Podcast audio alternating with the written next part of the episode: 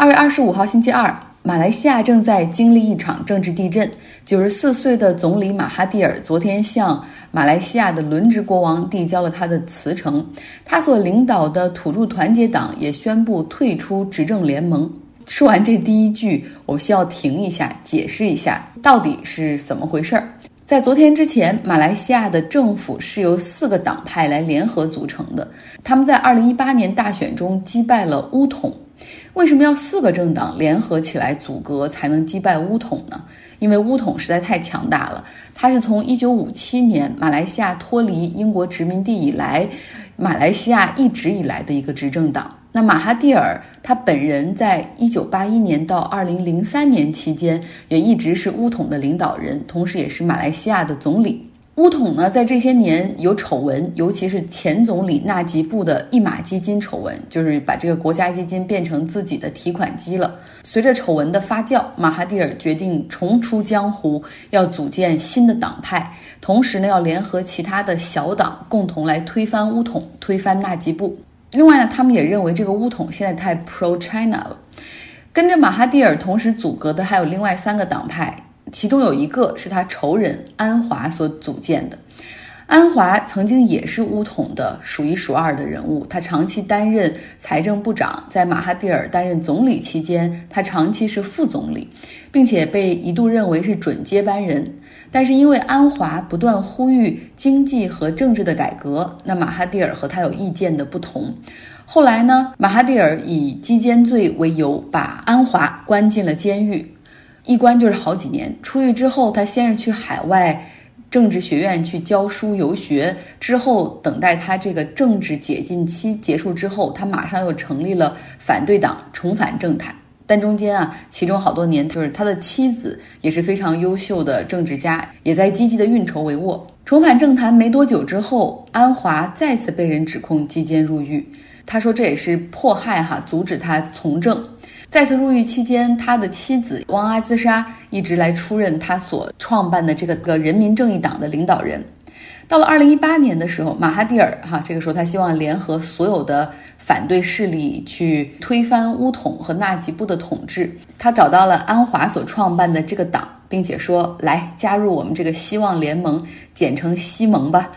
一旦我们能够赢得大选的话。”我马哈蒂尔做总理两年，然后这个时候让安华的妻子旺阿兹莎出任副总理。我同时赦免安华，让他这个之前的那些罪一笔勾销。而两年之后，我就把权力转交给他。这是当年马哈蒂尔邀安华共同出来联合阻隔的时候给出的条件。那前面的都一一兑现了哈，就是他们赢得了大选，安华的妻子也出任了副总理。那现在眼看这个两年的期限就到了，但是马哈蒂尔拒绝像安华像之前承诺的那样去移交权力。随着安华开始逼宫，马哈蒂尔他使出了一个绝招，就是那好吧，我辞职，同时我的这个党派退出阻隔。四个党派中一个党派退出阻隔的话，那根据法律的规定，这时候国王就需要来重新的让这个执政党去阻隔。他会去任命他所信任的人，或者他认为容易阻隔成功的人。这个时候可能是马哈蒂尔，当然也可能是安华哈，来组建下一届的政府。不论是谁被点名来阻隔，都需要在十四天内，然后在马来西亚的议会上找到半数以上的议员的支持。从目前的情况来看，马哈蒂尔的威望要高一点。有人甚至认为，他还甚至他还可以重新回去乌统来做领导，因为他威望还在。而安华这边呢，他所领导的人民正义党在议会中只有三十多个席位，而目前党中的议员也有人辞职加入乌统，所以可以看出马哈蒂尔的这个政治手腕的确有些高明。作为长期的政治对手，那论威望，这个马哈蒂尔肯定是要高于安华一筹。那论年龄呢，虽然马哈蒂尔不占优势，九十四岁。但是你听他的演讲或者行事风格，完全可以看得出是老当益壮、思维清晰。安华虽然比他还小二十岁，但是有人都觉得恐怕熬不过。和朋友聊天的时候，这我一个朋友就说了：“说怎么能够相信这个当年把他扔进监狱还冠以击奸罪名的马哈蒂尔的承诺呢？”这个安华错在错在两年前的决定。但实际上，两年前，二零一八年的时候，在马哈蒂尔重出江湖、准备阻隔的时候，其实好像留给安华的选择也并不多，因为那个时候又有人站出来起诉安华，企图击奸，似乎逼得安华不得不和马哈蒂尔来合作，因为只有合作赢得大选，他才能够被赦免，否则或者又要入狱，或者面临长时间的法律官司。可能政治是 dirty and dark，肮脏并且黑暗的。受到政治不确定性的影响，马来西亚的吉隆坡综合股指下跌了百分之二。从马来西亚来到印度，特朗普开始了三十六小时的印度访问。他的第一站是莫迪的老家古吉拉特邦。从机场到体育场，这个印度人夹道欢迎，他们认为特朗普是英雄。当然，不是所有的印度人，主要是莫迪的支持者。那莫迪呢，给特朗普找了一个十万人的板球体育场，让他来演讲。这也是特朗普迄今为止规模最大的一次演讲。说实话，去年在莫迪访问美国的时候，特朗普把他弄到了休斯敦，找到了一个橄榄球场，当时是五万人哈，让莫迪来演讲，同时还有印度歌舞表演。那特朗普也是很爱场面的人，看到这么多人，他也很开心。开篇的第一句就是 Namaste India。用印地语向大家问好哈。演讲中呢，他更是谈到印度人喜欢的板球，只不过印度的板球明星名字太复杂了。特朗普哇，努力的说，几乎都要咬到舌头了。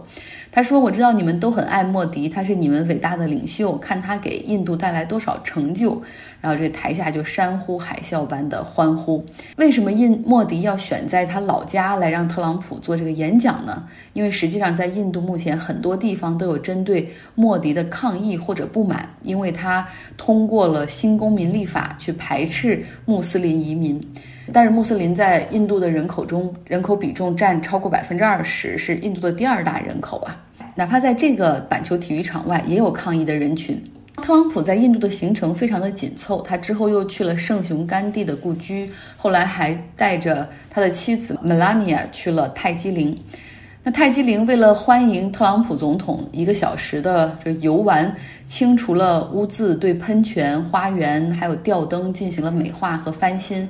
甚至啊，据路透社报道说，在特朗普来访之前，泰姬陵附近的这个河流里面，印度政府也是放了一百七十万公升的清水去换掉之前已经有点臭味的河水了。特朗普对印度的访问，他的意图很明显啊，就是争取一些印度裔的选民，因为大选即将临近嘛。美国有大概二百四十万有投票权的印度裔的选民。这也是去年他邀请穆迪在休斯顿演讲的目的之一。但经济上呢，美国和印度之间的经济关系会更进一步吗？可能有点难，因为印度经济不景气，去年到今年经济增长下滑百分之五。那么很多的印度的邦地方保护主义再次抬头，印度和美国一直在谈贸易谈判，那么进展也是很缓慢。比如说。美国希望进入印度的奶制品市场、家禽市场，还有包括电子商务、医药和医疗器械，要求他们保护专利，然后他们这个美国企业要准备进来哈，困难重重。印度也给特朗普送了一份小礼物，签了一个三十多亿美元的军事订单采购合同。说实话，在民粹时代，莫迪和特朗普就是同一类型的 world leader，他们都是那种 populism。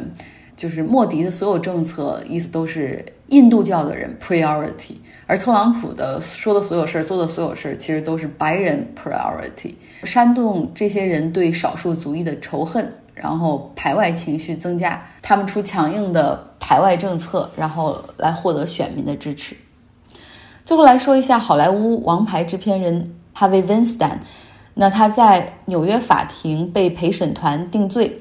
确定他犯有强奸罪和性侵犯的罪行，但是另外还有三项比较重的罪名没有成立，法官还没有做出裁定，但他至少面临五年到三十年左右的刑期。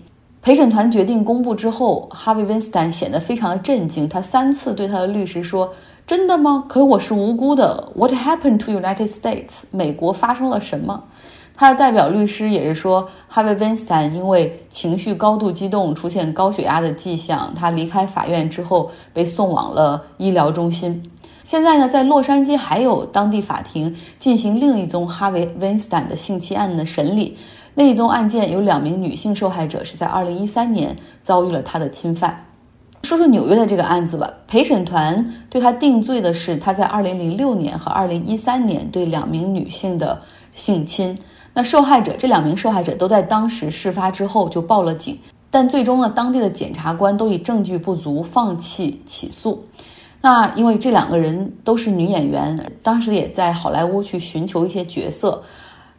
哈维·温斯坦又是好莱坞呼风唤雨的制片人，在没有 Me Too 运动的逻辑之前，就是权力和金钱就是春药，有权势的人无需强迫别人。